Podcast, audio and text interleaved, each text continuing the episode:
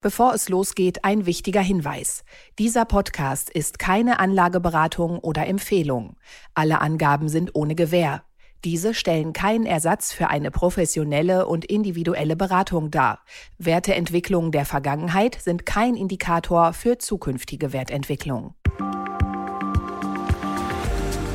Aktien fürs Leben. Der Vermögenspodcast von Kapital mit Petra Ahrens und Timo Pache. Hallo und herzlich willkommen zu einer neuen Folge von Aktien fürs Leben, dem Vermögenspodcast von Kapital. Und hier sind wieder für Sie Petra Ahrens und Timo Pache. Ja, und die Themen der heutigen Folge sind Covestro. Die Gewinnwarnung von Lanxess letzte Woche hatte den europäischen Chemiesektor einmal mehr belastet. Seit Abspaltung im Jahr 2014 vom Mutterkonzern der Bayer AG hat Covestro, die wir uns heute etwas genauer ansehen wollen, einige Auf und Abs erlebt. Nun wird die Übernahme durch den staatlichen Ölkonzern ADNOC aus Abu Dhabi interessant. Wird das ein Deal oder No Deal? Eine weitere Aktie, die wir uns heute anschauen wollen und die zu den ganz großen gehört, ist Oracle. Starker Kursverlauf, das Management ist positiv gestimmt und auch von Seiten der Dividende gibt es Gutes zu berichten. Wir werfen heute einen Blick auf den US-Soft- und Hardware-Hersteller Oracle. Und dann äh, schauen wir uns mal die Branche der Autozulieferer an, denn die Autohersteller selber, die äh, sind ja gerade in recht schwierigem Fahrwasser unterwegs, vor allen Dingen auf ihrem größten Markt in China. Ähm, etliche Autozulieferer haben in den vergangenen Monaten Insolvenz angemeldet oder zumindest große Probleme gemeldet. Und wir schauen uns heute einen der größten Zulieferer überhaupt in Deutschland an, nämlich Continental, an der Börse notiert. Und ähm, wir gehen der Frage nach, wie es diesem Unternehmen eigentlich geht und ob sie sich vielleicht ein bisschen loslösen können von den generellen Problemen der Branche. Ja, aber zunächst nochmal ein Blick zurück und zwar gleich in dieser Woche ein doppelter. Erstmal ein irres Wochenende in Russland, muss man ja einmal kurz festhalten, das uns gezeigt hat, wie schwach Wladimir Putin inzwischen ist, was uns vielleicht einerseits ein bisschen freut, weil wir mehrheitlich ja doch der Ansicht sind, äh, dass dieser Krieg in der Ukraine nicht in Ordnung ist und vor allen Dingen, dass er ein, ein katastrophaler Fehler ist für Russland selber und für die gesamte Welt.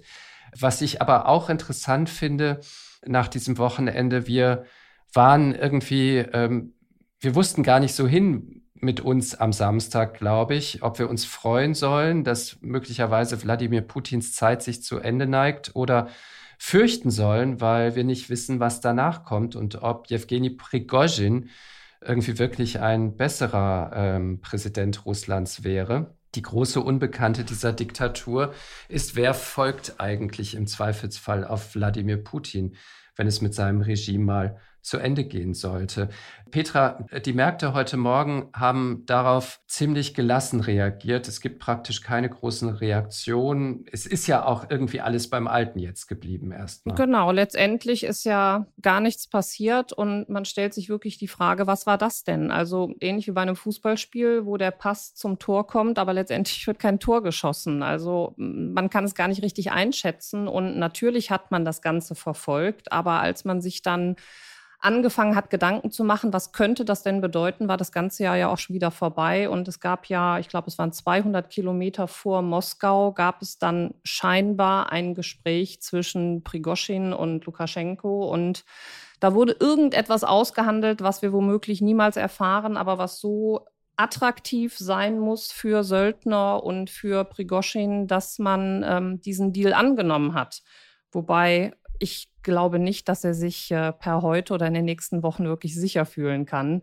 Er hat sich schon ganz klar von der Macht her gegen seinen Herrn gestellt. Das äh, ist auch sehr interessant, was da noch alles auf uns zukommen wird. Absolut. Also, und es zeigt einfach sehr, wie, wie, wie dünn eigentlich das Eis ist, auf dem wir uns hier in Europa äh, bewegen, sowohl sicherheitspolitisch, aber auch wahrscheinlich an den Märkten. Ja, es zeigt aber auch, dass das Eis unter Wladimir Putin recht dünn geworden ist. Man hat ja gesehen, dass in dem Moment, als es wirklich äh, kritisch wurde ähm, und dieser Söldnerputsch wirklich durch äh, die Medien ging, dass die ho hohen Bediensteten des Landes äh, in Russland äh, erstmal das Land verlassen haben oder sich zumindest abgekehrt haben. Und irgendwie hat sich keiner wirklich, das war zumindest meine Wahrnehmung, um, um Putin gekümmert. Und der wird sich natürlich jetzt sehr wohl überlegen, auf wen er sich zukünftig verlassen kann und äh, so schlimm es sich anhört, wahrscheinlich dann auch weitere Säuberungsmaßnahmen äh, durchziehen. In solchen Phasen wird es natürlich um Autokraten wie Putin einer ist immer sehr, sehr ruhig und daher ähm, wird es gespannt sein, was überhaupt alles dahinter steckt. Wo ist Prigozhin jetzt? Ist er wirklich in Belarus? Was hat das für Konsequenzen für dieses Land? Und was ich natürlich am Ende des Tages auch sehr interessant finde, was hat das für eine Wirkung auf die Länder, die im Moment ja noch hinter Russland stehen. Also ich könnte mir vorstellen, dass diese Aktion vom Wochenende ähm, China zum Beispiel nicht wirklich imponiert hat. Also ein Xi wird sich das angeschaut haben und der wird sich auch denken, meine Güte, erst können sie keinen Krieg und jetzt können sie noch nicht mal sich selbst schützen. Wird spannend bleiben. Absolut. Das andere große Thema, das wir einmal hier vorneweg behandeln müssen, weil wir es äh, auch letzte Woche schon im Podcast hatten, ist Siemens Energy. Siemens haben wir letzte Woche hier besprochen mit allen drei Teilaktien, die Siemens AG, Healthineers und Siemens Energy. Und wir haben über Energy gesagt, ja, ähm, ein volatiles Geschäft, aber sie haben im Grunde genommen den Geschäftsausblick für dieses und die nächsten Jahre deutlich angehoben. Der Trend spricht für Sie, weil irgendwie das äh, erneuerbare Energiengeschäft irgendwie deutlich wachsen wird in den nächsten Jahren. Und dann kam am Donnerstagabend eine Ad-Hoc-Meldung aus dem Konzern, dass bei Siemens Gamesa, der spanischen Tochter, zuständig vor allen Dingen für Windenergie, nochmal ganz neue, massive Probleme aufgetreten seien mit unabsehbaren Folgen ähm, für das Unternehmen insgesamt, mit hohen Belastungen auf Gewinn und Umsatz in den kommenden Jahren. Und man hat die gerade erst nach oben korrigierte Jahresprognose wieder zurückgezogen. Bis Freitagabend ist dann die Aktie äh, von Siemens Energy um 37 Prozent gefallen. Ich habe nochmal nachgeguckt, damit ist dieser Absturz Teil der All-Time Top 10 im DAX der größten Abstürze. In jüngerer Vergangenheit fällt mir eigentlich nur Wirecard dazu ein. Petra, wie muss man so ein Desaster bewerten? Abgesehen davon, dass es offensichtlich ein Desaster ist. Ja, äh, definitiv. Und, und du siehst mich fast ein bisschen schmunzeln, weil das war ja gerade letzte Woche unser aktuelles Thema. Und äh, ich, ich weiß, du hattest mich noch gefragt, äh, würdest du jetzt in Siemens Energy äh, investieren, jetzt wo sie scheinbar sich mal nach oben bewegen? Und da hatte ich noch gesagt, na ja, also äh, seit Abspaltung hat sich der Kurs ja kaum bewährt. Und daher ist für mich eher das große Ganze, nämlich die Siemens AG als zu betrachtender Industrie-ETF lieber, weil da habe ich die Qualität drin. Und wenn Siemens Energy das Geschäftsmodell funktionieren sollte, dann haben wir daran ja auch noch eine über 30-prozentige Beteiligung, wovon wir profitieren. Und dann kommt wirklich diese für uns alle völlig unerwartete Meldung, also dieses Fiasko und, und der schwarze Freitag. Und genau das bestätigt ja unsere Einschätzung von letzter Woche. Die Siemens Energy ist um, du hast es eben gesagt, 37 Prozent eingebrochen. Krasser Verlust. Und Siemens AG hat zwei Prozent korrigiert. Also da sieht man schon, dass manchmal das Große und Ganze, was gegebenenfalls etwas träger performt, dann aber auch in solchen Phasen die Sicherheit bietet. Aber ich gebe dir natürlich völlig recht. Also was da im Hintergrund passiert ist, wirft kein gutes Licht auf das Management. Also wenn sämtliche potenziellen Investoren für diesen Konzern so große Risiken sehen, dass sie von dem Kauf Abstand nehmen, dann muss ich mir wirklich die Frage stellen, was macht das Management denn hier? Die hätten das ja auch irgendwie kommen sehen. Und jetzt muss man sich natürlich dann nochmal zusätzlich die Frage stellen, wir haben es uns eben angeguckt, also wir haben jetzt heute Morgen, wir zeichnen den Podcast auf an einem Montagmorgen. Der DAX ist leicht im Minus. Siemens Energy zeigt auch an dem heutigen Tag nach dem Wochenende keine Erholung. Wir liegen gerade minus drei Prozent, Siemens AG plus minus null. Also, falls zudem jetzt nach diesem krassen Kurzsturz auch noch kein neues Interesse aufkommen sollte, stelle ich mir dann weiterhin die Fragen, Gibt es gegebenenfalls Risiken oder Leichen im Keller, die noch gar nicht ans Tageslicht gekommen sind? Und was geht da gerade? Also ich glaube jetzt gerade nicht an eine schnelle Kurserholung. Das muss man wirklich absehen, damit, wie du es eben angesprochen hast, wir nicht vor einer neuen Wirecard stehen. Aber sag mal, ist so jemand wie Christian Bruch, der CEO von Siemens Energy, damit eigentlich noch zu halten? Das ist doch, also ich kann mich jetzt an keinen ähnlichen Fall genau wie eben Wirecard erinnern, wo ein CEO sich Mitte Mai hinstellt und sagt, Leute, alles läuft super, Auftragsbücher so voll wie noch nie, wir heben alle Ziele für dieses Jahr an. Und sechs Wochen später sagt er, sorry, hab mich geirrt, kommt doch alles ganz anders. Ähm, also in der Politik wäre das ein glasklarer Rücktrittsgrund. Das sollte man von anderer Seite auch mal prüfen. Ähm, die Qualitätsmängel bei den Onshore-Windturbinen von Siemens Gamesa, die jetzt zu Mehrkosten von mehr als einer Milliarde Euro führen, die gibt es ja nicht nur seit heute und seit letzter Woche. Also die müssen auch dem Management bekannt gewesen sein. Und warum man das zurückhält und nur das Gute nach vorne gibt, ist klar, die sind natürlich in einem, in einem Verkaufsprozess, da mache ich die Braut schön. Aber das hat für mich ein bisschen den Anschein, als ob man bewusst die Negativmeldung zurückgehalten hat und hier müssen andere Leute das mal mhm. prüfen. Ja, dann sind wir mal gespannt, was da noch rauskommt und ob sich die Finanzaufsicht das mal anschaut. Kommen wir auf unsere erste Aktie. Deal or No Deal? Ja, Anfang letzter Woche, noch vor dem Desaster äh, mit Siemens Energy, äh, gab es eine andere Meldung, die die Börse in Deutschland ein bisschen elektrisiert hat, nämlich die Meldung, dass der staatliche Ölkonzern ADNOC aus dem Emirat Abu Dhabi interessiert sei an der Übernahme des deutschen Chemiekonzerns und Kunststoffherstellers Covestro. So, Übernahmen, ob friedlich oder feindlich, sind immer spannend und ähm, kommen ja auch nicht so häufig vor. Ein offizielles Übernahmeangebot gibt es noch nicht, aber AdNoc bietet wohl 55 Euro je Covestro-Aktie oder hat das zumindest so in den Raum gestellt.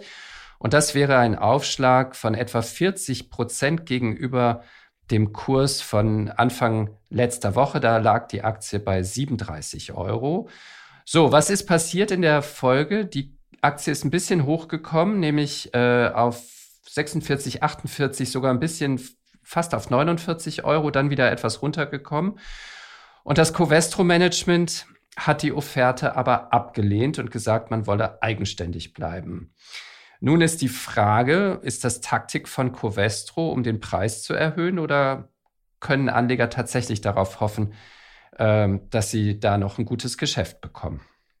Was denkst du, Petra? Klar kann man darauf hoffen, aber wir müssen, äh, du kennst ja meinen Ansatz. Also für mich ist jetzt die Spekulation einer, einer Übernahme jetzt nicht wirklich ähm, ein Grund, einen, einen Wert zu kaufen. Und ähm, ich gucke mir halt das Unternehmen im Großen und Ganzen an. Und äh, da sehen wir einfach eine schwächere Nachfrage. Wir haben Probleme durch den äh, Abbau von Lagerbeständen nach Corona. Und die einzige Fantasie, die den Kurs jetzt in den vergangenen Wochen mal bewegt hat, ist dann wirklich die, die Übernahme, auf die man hoffen kann. Also für mich ist das letztendlich kein Kaufargument. Wenn ich mir den Aktienkurs angucke, ja, das sind die 25 Prozent seit Jahresanfang liegt halt an den Übernahmefantasien langfristig, aber betrachtet haben wir hier viele Auf und Abs. Im Hoch lagen wir bei 90 Euro, das war der Februar 2018. Im Tief lagen wir bei 27 Euro, das war in 2015, in 2019 und im letzten Jahr. Und da hört man schon, wie viel Schwankungen Anleger hier aussitzen mussten. Daher bleibt es hier abzuwarten, wird es einen, eine Nachbesserung geben. Im Moment heißt es ja, dass sich beide Seiten zurückgezogen haben. Analysten erwarten auch, dass der Preis irgendwo in Richtung 60 Euro lauten müsste, damit es interessant wird. Aktuell liegen wir bei 48, also scheinbar wird auch gerade von Seiten der Anleger und der Börse diese Übernahmefantasie nicht honoriert, sonst würden wir nicht so weit unter diesen 60 ähm, Euro Übernahmeangebot, was kommen könnte, liegen ist schwierig. Also wir haben, wir haben die gesamte äh, Chemiebranche hat Probleme. Wir werden, glaube ich, in äh, vier oder sechs Wochen werden wir die neuen Quartalszahlen von Covestro bekommen. Und dann bleibt es für mich erstmal abzuwarten, haben die ähnliche Probleme wie Lanxess. Also ähm, äh, die, die Belastung im Chemiesektor, die verbuchten Gewinne wurden bei Lanxess aufgezehrt das bringt die ganze Branche unter Druck. Und solange mir hier Covestro nicht äh, beweisen kann, dass sie ein gutes oder besseres Geschäft machen und wir erwarten hier in der Tat in den nächsten Quartalszahlen einen leichten Umsatzminus im Vergleich zum Vorquartal. Auch beim Gewinn erwarte ich dann eher einen Rückgang. Dadurch wäre das für mich aktuell kein Kaufkandidat. Außer für die äh, Scheichs aus Abu Dhabi. Die wollen sich ja so ein bisschen wegbewegen von ihrem Ölgeschäft und nutzen im Grunde genommen die Einnahmen aus dem Ölgeschäft, um neue Industriebereiche aufzubauen, ähm, kaufen sich sehr aktiv ein, auch in Europa, ähm, haben sich bei OMV, dem österreichischen Ölkonzern, eingekauft, der ja auch weg will eigentlich vom Öl. Und was Emiratis interessiert am Geschäft von Covestro ist deren Know-how im Bereich Kunststoffrecycling. Ähm, also im Grunde genommen künftig diese ganzen Produkte, die Covestro herstellt, vor allen Dingen sind das ja äh, Schaumstoffe und Kunststoffe, äh, die eingesetzt werden von Matratzen bis zur ähm, Hausdämmung, das künftig nicht mehr mit frischem Rohöl zu produzieren, sondern mit recyceltem und wiederhergewonnenen und, und hergestelltem Öl oder Ölprodukten äh, herzustellen. Die Frage ist, okay, soll man das dann im Grunde genommen, ähm, wenn Abu Dhabi darin einen strategischen Wert für sich entdeckt, dann ist es vielleicht für mich als Aktionär, der Covestro im Depot hat, immerhin 80, ähm, 90 Prozent der Aktie ist ja im Streubesitz.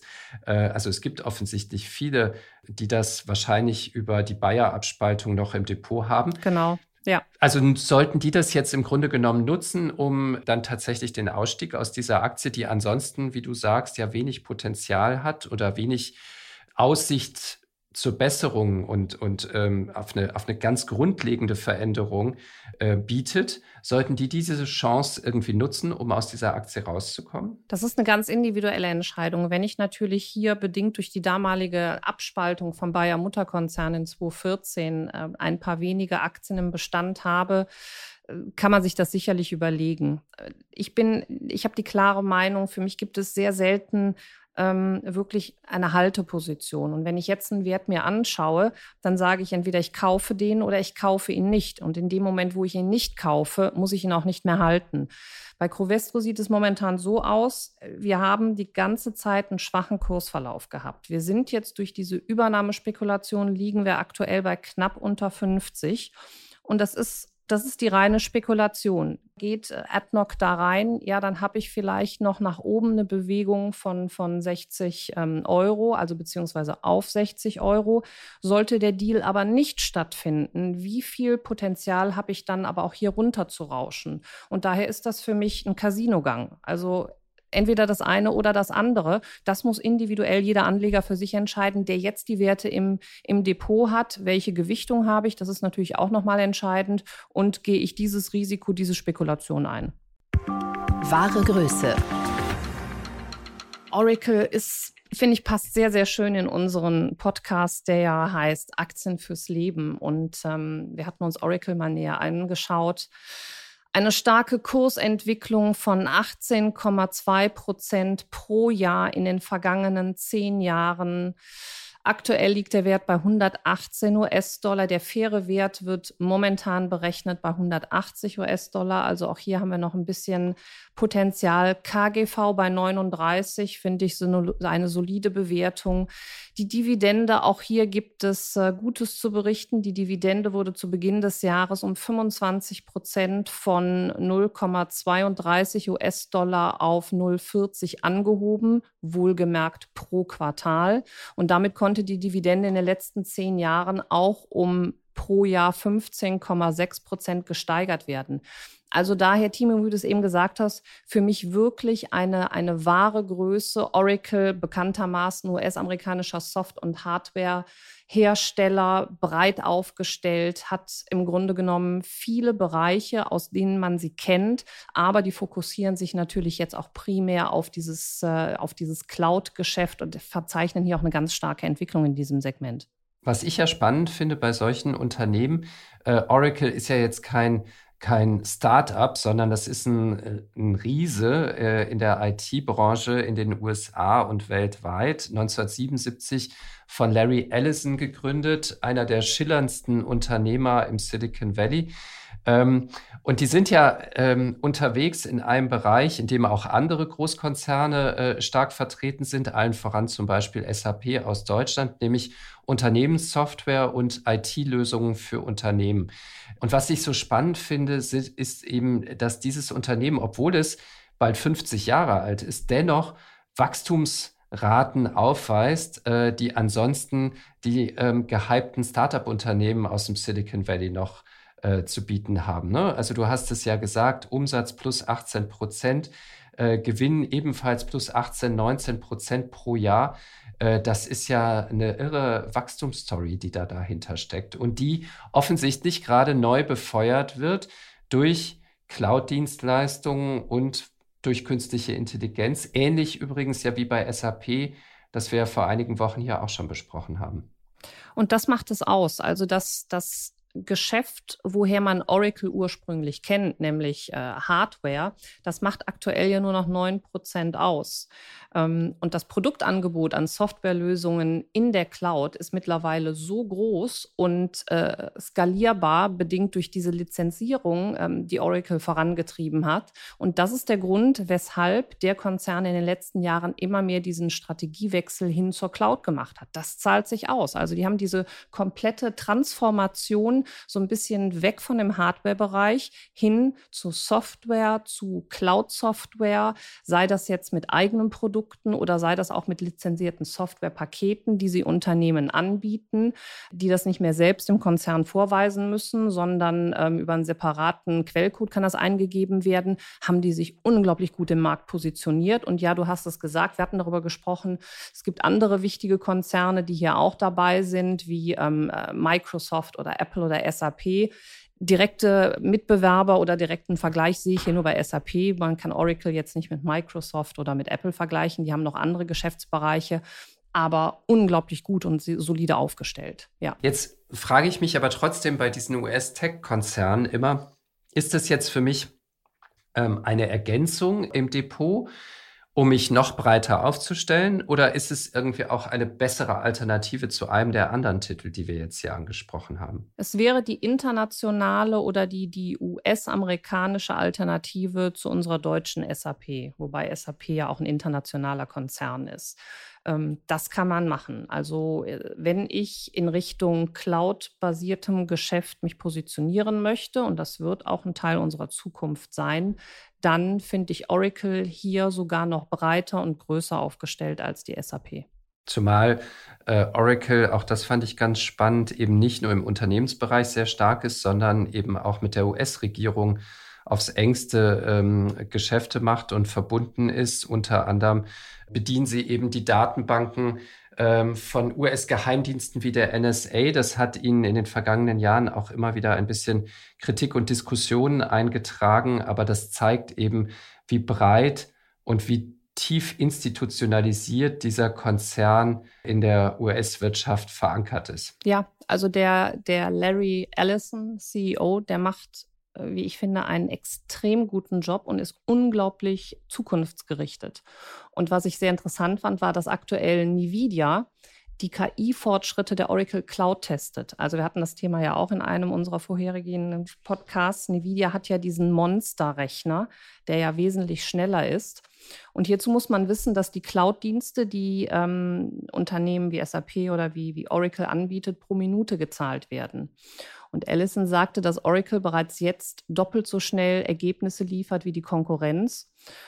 Und hat hier auch ganz klar, als er die Pressekonferenz gegeben hat, hatte die Konkurrenz Amazon angesprochen. Also da hat er sich wirklich direkt mit denen angelegt.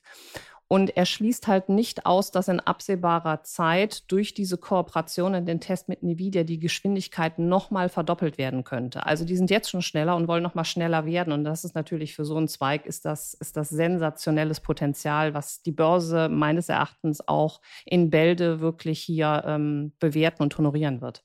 Also eine äh, gute Ergänzung, um sich im Tech-Bereich noch breiter aufzustellen oder? Ja, also meiner Meinung nach ist Oracle auf einem sehr soliden Weg, was sich im Kursverlauf widerspiegelt. Die guten Nachrichten des Unternehmens ähm, haben, den, haben den Kurs schon in Richtung Fair Value gerückt. Aber wie wir eben besprochen haben, gibt es hier noch ein bisschen was an Potenzial und für mich wirklich eine Aktie fürs Leben.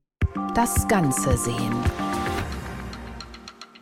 Sprechen wir über ein Unternehmen, das eine Riese ist in der deutschen Wirtschaft mit fast 200.000 Beschäftigten, aber in einer Branche unterwegs ist, ähm, die in den letzten Monaten nicht nur Jubelmeldungen verbreitet hat, nämlich die Autoindustrie. Wir reden über Continental, den Autozulieferer. Und wir reden darüber, weil ähm, in den vergangenen Monaten etliche kleinere und auch nicht börsennotierte Zulieferer in Schwierigkeiten geraten sind. Es gibt einige Insolvenzen äh, zu vermelden. Ende 2022 schon der Zulieferer Borgers und der Zulieferer Dr. Schneider. Jetzt, vergangene Woche, kam noch der Zulieferer Allgeier dazu, der ausgerechnet einmal dem früheren Arbeitgeberpräsidenten Dieter Hund gehört hat und der ihn allerdings vor äh, gut einem Jahr verkauft hat an chinesische Investoren, die sich jetzt offenbar wieder zurückziehen wollen. Betroffen sind jeweils tausende Mitarbeiter und man fragt sich in dieser ganzen Industrie ja, wir haben jede Woche im Grunde genommen die Diskussion Elektromobilität, Verbrenner, die Chinesen kommen, Tesla ist da. Wie geht es mit dieser für Deutschland so wichtigen Industrie eigentlich weiter? Also Continental börsennotiert, Umsatz fast 40 Milliarden Euro, ein dicker Brocken. Wie kann so eine Branchengröße sich äh, in diesem Umfeld behaupten?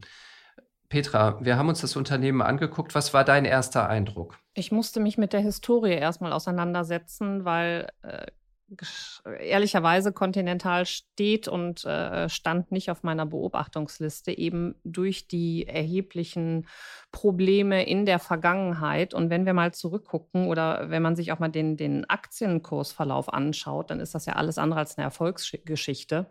Und über das erste, was ich gestolpert bin, waren halt über die, über die enorme Verschuldung in den, in den Jahren zuvor. Und da habe ich mir natürlich erstmal gefragt, woher kommt die überhaupt?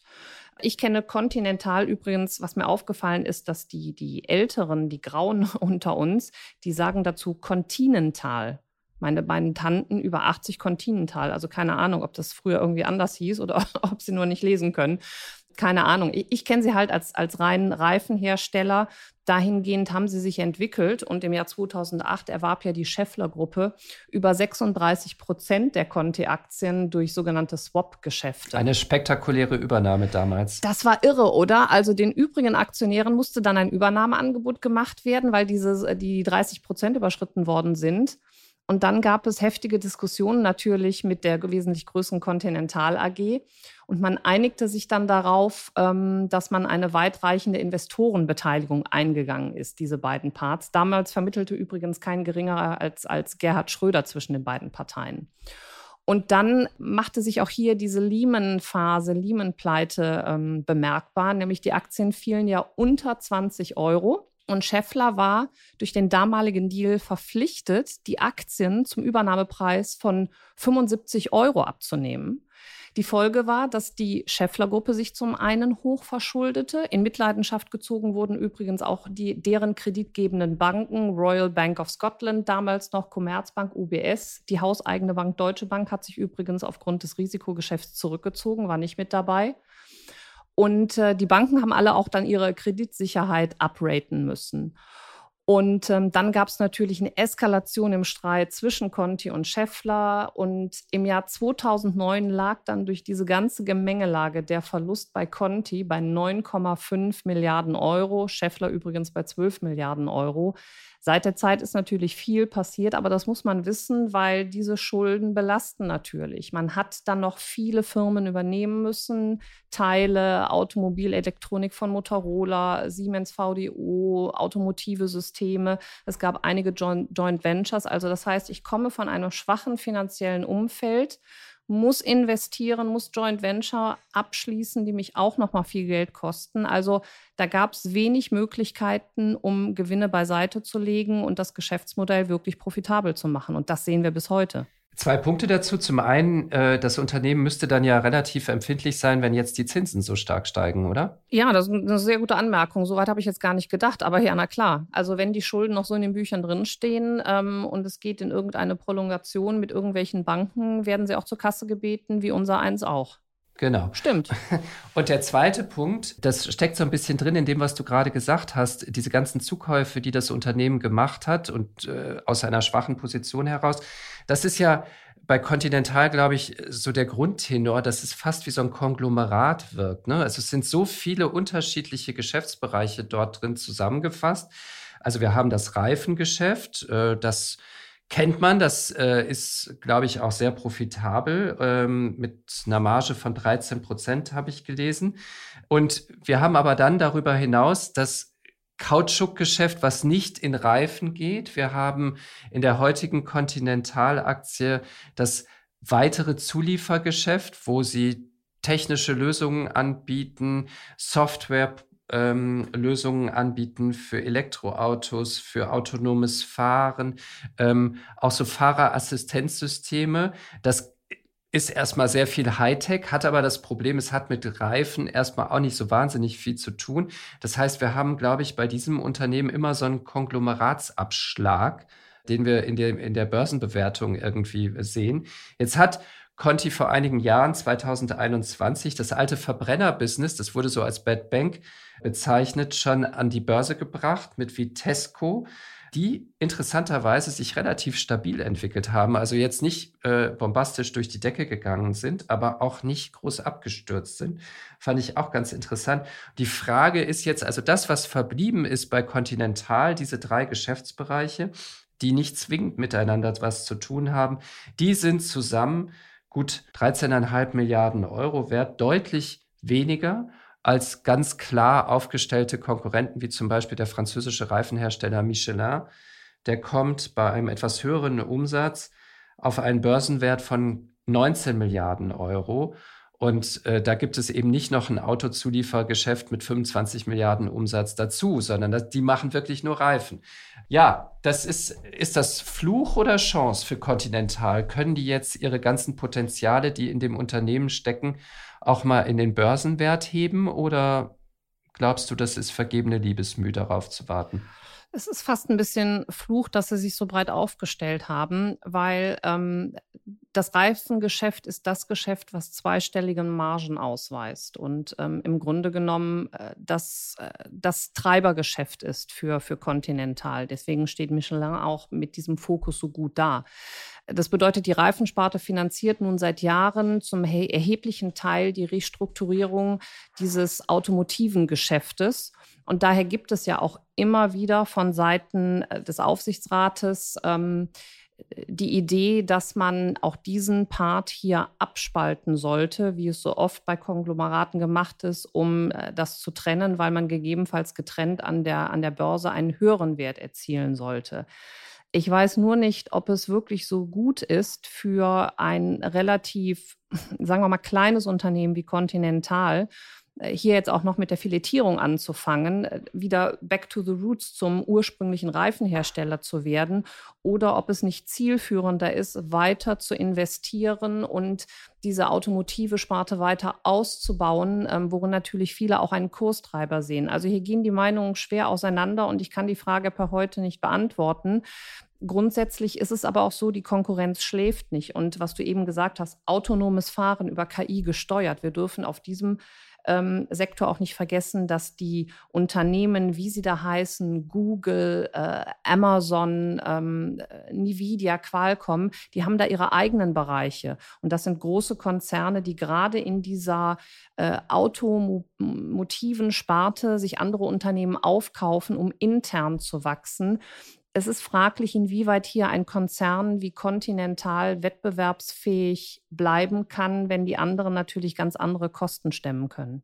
Ja, es ist so ein zweischneidiges Schwert offensichtlich, ne? weil äh, was ich bei diesem Unternehmen auch spannend fand, war zu sehen, ja, natürlich ein Autozulieferer in einem schwierigen Umfeld, aber sie sind auf der anderen Seite auch so breit aufgestellt, dass es für Sie jetzt nicht dramatisch ist, wenn VW zum Beispiel ab diesem Jahr deutlich weniger Autos in China verkaufen wird, weil sie eben mit den anderen Herstellern in China oder mit Tesla in den USA eben auch gute Geschäfte machen. Also Continental ist dann wiederum als Zulieferer so breit aufgestellt, dass sie nicht zwingend an einer Krise von VW mit dranhängen, sondern die können da auch ganz gut durchsegeln, nach meinem Eindruck. Da, da hast du recht, da haben sie sich besser aufgestellt. Also äh, Conti ähm, macht nur 12 Prozent seines Umsatzes in China, ist da viel unabhängiger. Aber beim Bezug der Rohstoffe, also diese kritischen Technologien wie Steuerchips, äh, Elektronik und so weiter, da sieht es anders aus. Da sind sie wiederum abhängig von China und da müssen sie oder da wollen sie auch ähm, mehr auf andere Bezugsquellen zugreifen, was aber dann natürlich auch wieder mit höheren Kosten verbunden ist. Also hat alles so zwei Seiten einer Medaille.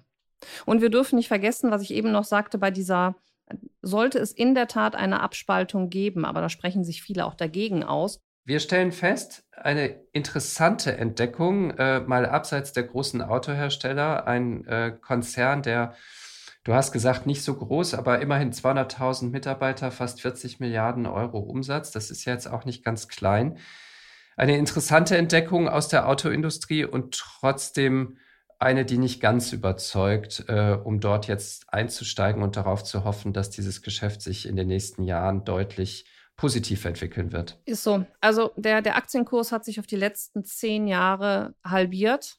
Die standen im Hoch 2018 bei 240 und aktuell jetzt bei circa 66 Euro. Trotzdem hohes KGV. Timo, wir hatten es uns im Vorfeld angeguckt. Ähm, bei knapp 65. Ein Rosie, also den haben wir ja auch des Öfteren, ähm, der liegt bei nur 9,1. Das bedeutet, die haben hier einen sehr, sehr hohen Kapitalaufwand im Verhältnis zu einem Gewinn, äh, geringen Gewinn, was sie hier rausholen können. Also Daher für mich nicht wirklich ein Kandidat zum Kaufen, weil die Abspaltung der automotiven Sparte alleine ist für mich keine Wachstumsstory. Gut, dann schauen wir mal, was daraus wird aus diesen Abspaltungsfantasien und äh, ob wer sich da durchsetzen wird bei Continental, die Befürworter oder die Gegner einer Abspaltung. Das war die neue Folge von Aktien fürs Leben, dem Vermögenspodcast von Kapital mit Timo Pache und Petra Ahrens. Herzlichen Dank fürs Zuhören und bis nächste Woche. Vielen Dank und auf Wiederhören. Tschüss. Vielen Dank und tschüss. Aktien fürs Leben. Der Vermögenspodcast von Kapital mit Petra Ahrens und Timo Pache.